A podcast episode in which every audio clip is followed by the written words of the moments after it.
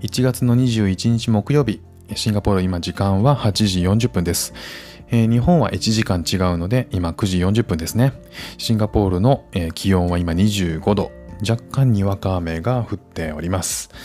えー、先週末に、えこちらの雨季がえー、終わったというニュースが入ってきていたので、もう雨降らないかなってね、えー、午前中ちょっと話してたんですけど、そんな矢先に午後にいきなり降るっていうね、うん、まだまだ僕もね、シンガポール歴が浅いから、えー、その辺のシンガポール事情、え天候事情っていうのはまだまだね、やっぱわかんないなっていうふうに思いました。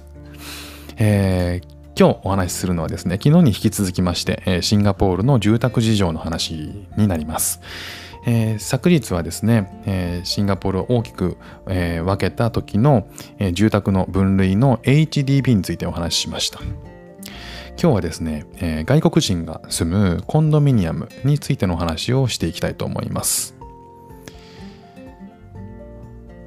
えー、昨日は、えー、シンガポールの持ち家率が9割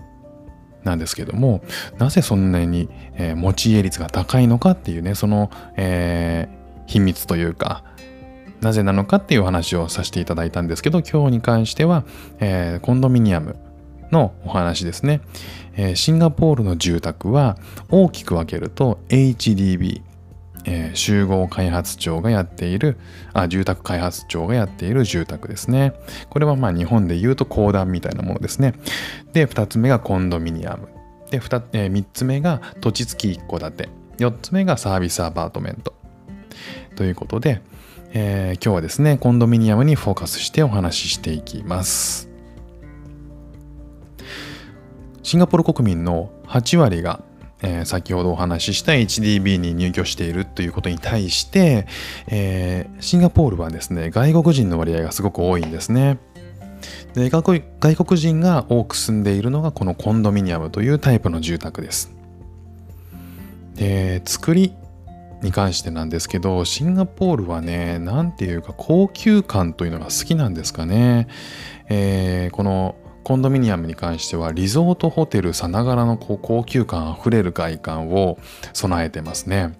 室内に入ると材質とか、えー、結構こだわったものが使われていてリビングだったりバスルームとかには、えー、床が大理石を使われたりするんですね。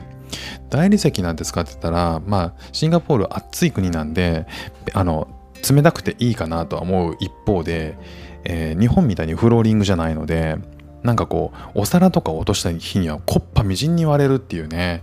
まあ、そういう、こう、あの、側面もありますよね。で、えー、建物はオートロックだったりとか、えー、入り口エントランスに、車寄せがあったり警備員がそこについていたりとか、まあ、比較的こうセキュリティもしっかり整っていて、えー、敷地内とか大きい敷地を持っているところだったら例えばこう川みたいのが流れていたりそこ噴水があったりとかあとはシンガポールの人たち泳ぐのが好きなんでプールがあったりとかあとはジム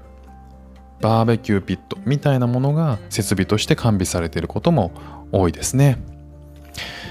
駐在など、えー、短期滞在者向けの借家として賃貸で貸している物件には結構家具付きの部屋が多くて好き嫌いを除けばそういうタイプのものを選ぶと家具をこっちに来てから新調する手間もかからないとね、日本だとあんまりこう家具付きの物件っていうのは少ないと思うんです。こちらシンガポールの賃貸に貸し出している物件っていうのは、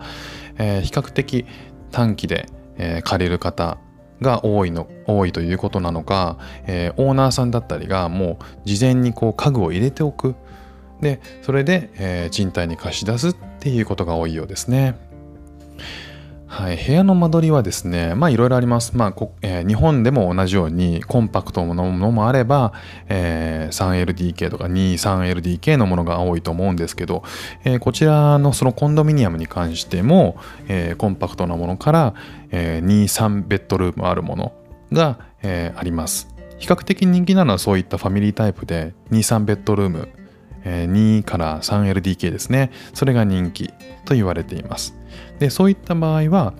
えー、バスルーム、まあ、こっちの人って、えー、バスタブがついててもほとんど入らないので主にはシャワールームとして利用するんですけどそういったものとかバスとかトイレが2つずつついてるケースが多いかなっていう印象ですかね。であとはえ大きなところになるとメイドさんをね雇う文化があるんですよシンガポールって。で、えーと、そういった人たちが住み込みで働く、えー、メイドさん専用の部屋とかあ部屋とか、えーとトイレっていうのがついてる場合もありますね。さあ気になるお値段なんですけどコンドミニアムの場合コンパクトな小さい間取りの間取りでかつ、えー、築年数が経っているものでも、まあ、安くて月額20から25万ぐらいそれ以上ぐらいはかかってくるようですね高いすごく高い外国人の間でも人気のエリアとか、えーまあ、つまり同じ国の人が多く住むエリアとかで比較的新しい物件になるとですね安くても40万近くは40万円近くは日本円でもかかるようですね。ね僕の個人的な感想なんですけどこの金額感っていうのは印象としては東京都内の人気のエリア例えば目黒とか、えー、港区とか、えー、このような、えー、家賃感覚に近いのかもしれないですね。まあまああの言っても東京都市部がただただ高いという 家賃がただただ高いよということでもあるんですけどね。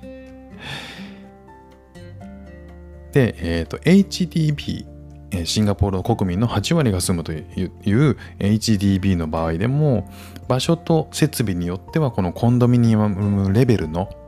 噛んじゃったコンドミニアコンドミニアムレベルの高級なものもあって